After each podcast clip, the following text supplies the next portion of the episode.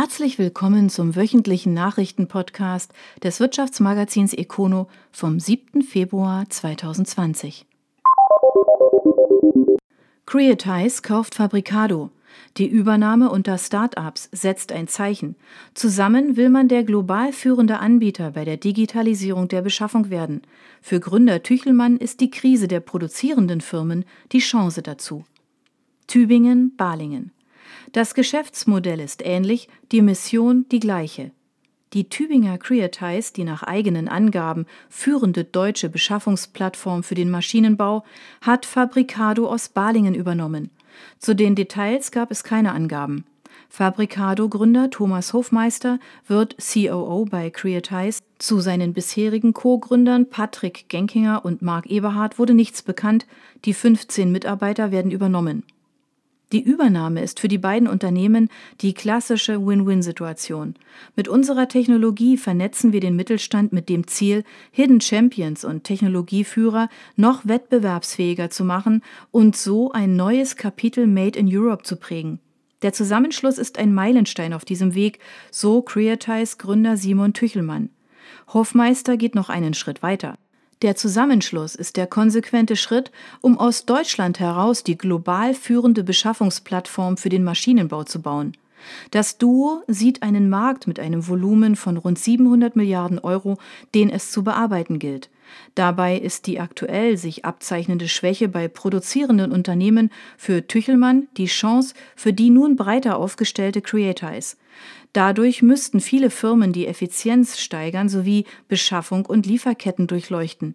Der Einkauf gerate damit in den Fokus und hier unterstützt die Plattform.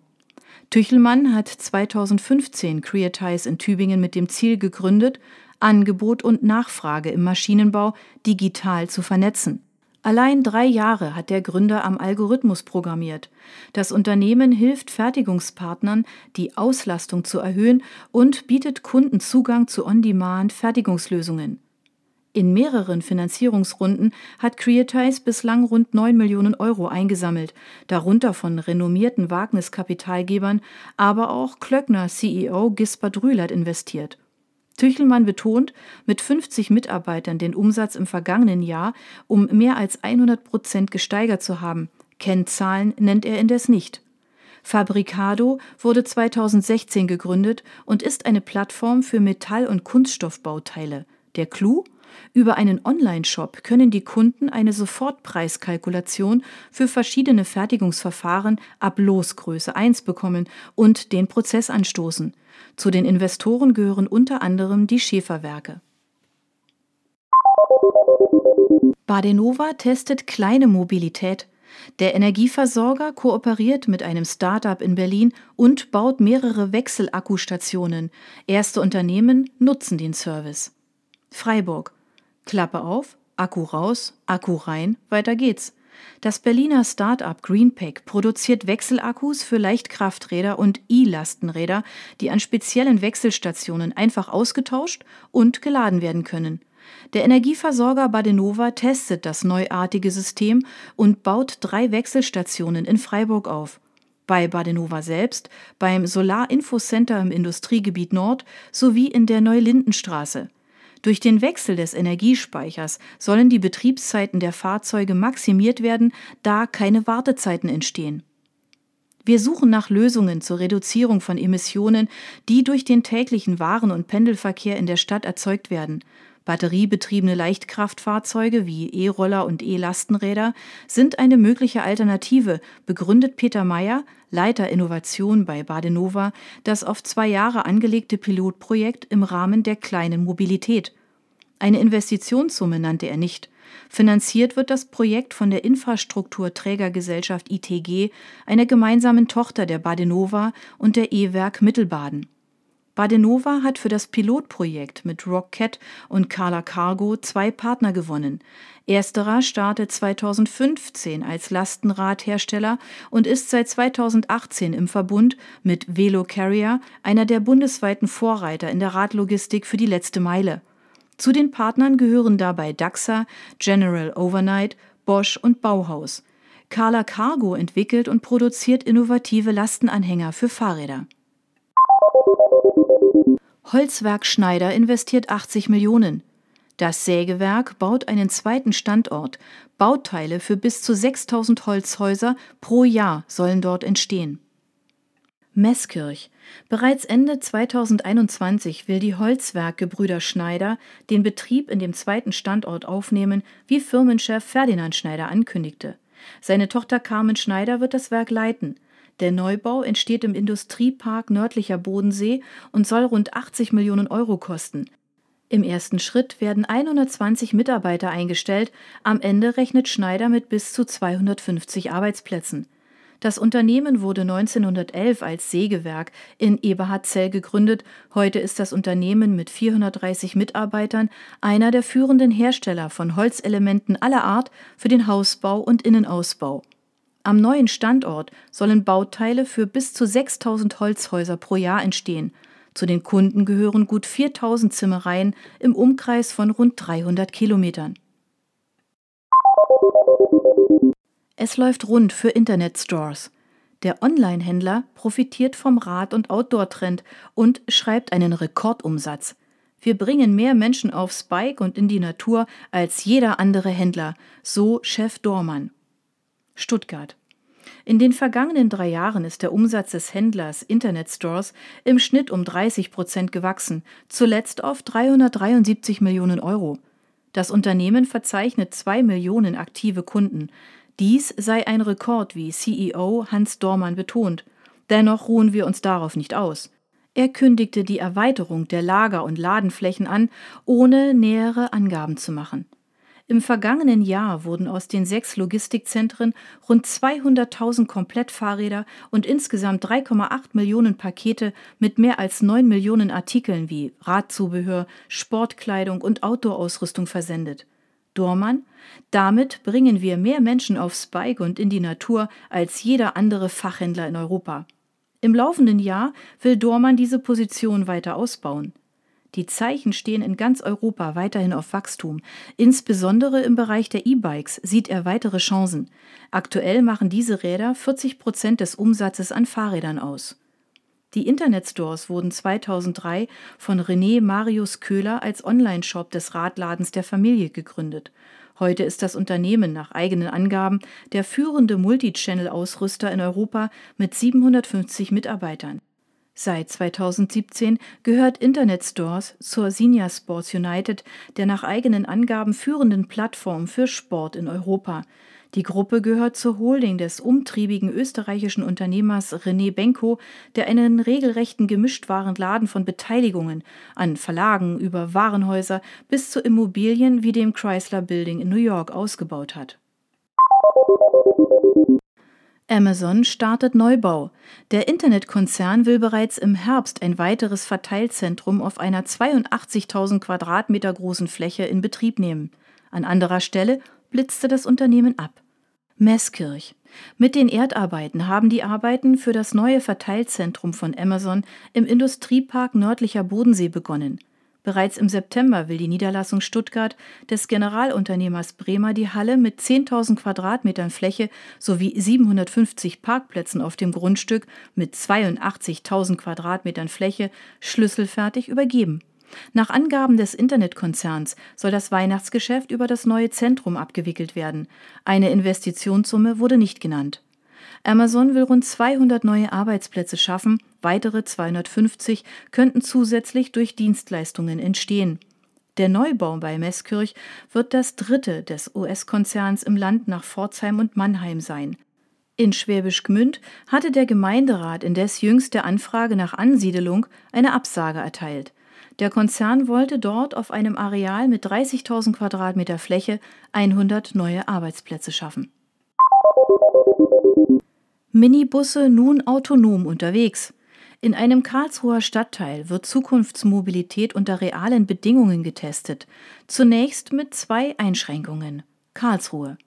Der Stadtteil Weierfeld-Dammerstock ist eine typische Vorstadtsiedlung, gelegen zwischen Hauptbahnhof und dem Teil Rüppur. Nichts deutet darauf hin, dass hier in diesen Tagen Zukunft passiert. Wie das FZI Forschungszentrum Informatik mitteilt, hat man diesen Stadtteil als Teststrecke für autonom fahrende Minibusse ausgewählt.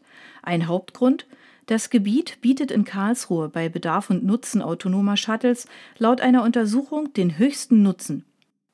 Drei Fahrzeuge des Herstellers EasyMile sollen nun ihre Runden drehen, zunächst jedoch noch mit Sicherheitsfahrer und ohne Passagiere. Laut FZI sollen erst in der zweiten Jahreshälfte mit Fahrer einsteigen dürfen. Der Stadtteil wurde laut J. Markus Zöllner, Vorstand und Direktor am FZI, ausgewählt, weil es genau die richtige anspruchsvolle Umgebung biete. Man könne dort die neu entwickelten Fähigkeiten der Fahrzeuge im Mischverkehr demonstrieren und ein an die Strecke angepasstes Sicherheitskonzept durchsetzen.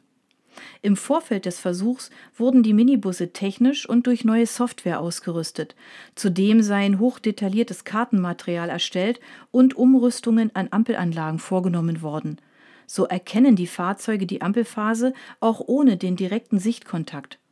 Das Projekt ist Teil des Testfeld Autonomes Fahren Baden-Württemberg, an dem verschiedene Partner wie das FZI, der Bosch-Konzern, TÜV Süd und die Verkehrsbetriebe Karlsruhe beteiligt sind.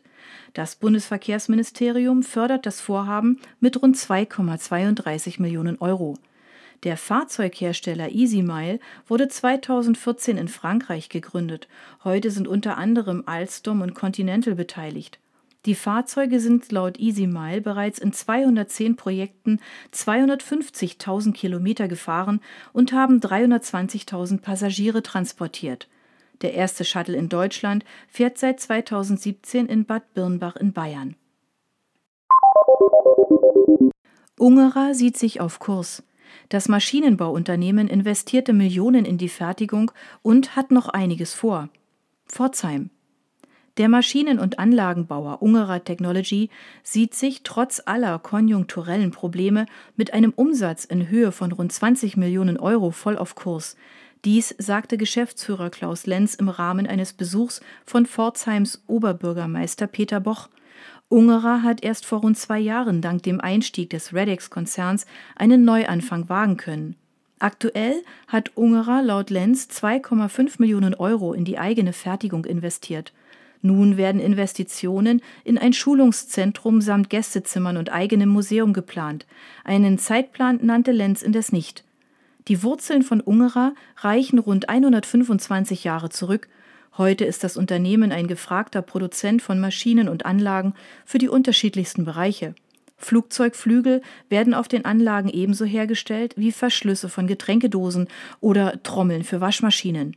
Die Exportquote liegt bei 80 Prozent. DHL investiert in Stühlingen. Der Paketdienstleister legt damit zwei Standorte zusammen und erhält dafür Lob. Stühlingen. Die Deutsche Post DHL hat in Stühlingen ein Grundstück von 9500 Quadratmetern Fläche gekauft und wird darauf ein neues Zustellzentrum samt Infrastruktur für Elektrofahrzeuge bauen. Der Südkurier hat zuerst darüber berichtet. In dem Neubau sollen nach Informationen von DHL die bisherigen kleineren Zentren in Stühlingen und Bonndorf zusammengelegt werden. In einem Zustellzentrum bereiten die Postboten ihre Tagesrouten vor. Stühlingens Bürgermeister Joachim Burger zeigte sich über die Pläne erfreut. Am bisherigen Standort sei es wiederholt zu gefährlichen Situationen gekommen, eine Verlegung sorge für Entzerrung. Burger rechnet damit, dass im Gemeinderat noch im ersten Quartal über einen Bauantrag beraten werden wird. Von Seiten DHL wollte man sich weder zu einem Zeitplan noch zu einer Investitionssumme äußern. Roter Form verlässt Pforzheim. Die Maschinenbaugruppe strukturiert um und stärkt einen Standort. Zwei Gründe werden für den Schritt genannt. Bretten, Pforzheim. Die Felsgruppe will bis zum Herbst den Standort Pforzheim der Tochter Roterform schließen und den mehr als 100 Mitarbeitern die Weiterbeschäftigung am Standort Bretten anbieten. Wir hoffen, dass möglichst viele Mitarbeiter mit umziehen, zitiert die Pforzheimer Zeitung die Geschäftsleitung. Fels hatte erst im April 2019 die HMP-Umformtechnik, heute Roterform Pforzheim, in der Goldstadt übernommen – Damals hielt man ausdrücklich an allen Standorten fest. Allerdings hat die Gruppe nach eigener Einschätzung zwei Punkte falsch eingeschätzt. Einerseits den Investitionsaufwand in die Infrastruktur und andererseits sei das Auftragsportfolio nicht nachhaltig. Die Geschwindigkeit des Abschwungs im Automotive-Bereich habe man nicht vorhergesehen. Durch die Konzentration will man der negativen Entwicklung etwas entgegensetzen. Die Felsgruppe ist auf die Entwicklung und Produktion verschiedener Maschinen und Anlagen sowie die Herstellung von Komponenten spezialisiert. Der Umsatz wird für das Jahr 2018 mit 155,2 Millionen Euro angegeben. An neun Standorten werden rund 1100 Menschen beschäftigt. Das waren die Nachrichten des Wirtschaftsmagazins Econo vom 7. Februar 2020. Ihnen gefällt unser Podcast? Dann abonnieren Sie ihn doch ganz einfach. Sie werden dann automatisch auf die neueste Folge hingewiesen, sobald sie online verfügbar ist. Sie finden uns auf Spotify, iTunes, Deezer, Anchor FM und vielen anderen Plattformen unter Econo, der Nachrichtenpodcast. Sie möchten mehr zu Personalien, Events oder verschiedenen innovativen Themenschwerpunkten erfahren? Dann schauen Sie doch bei uns auf econo.de vorbei. Wir freuen uns auf Sie.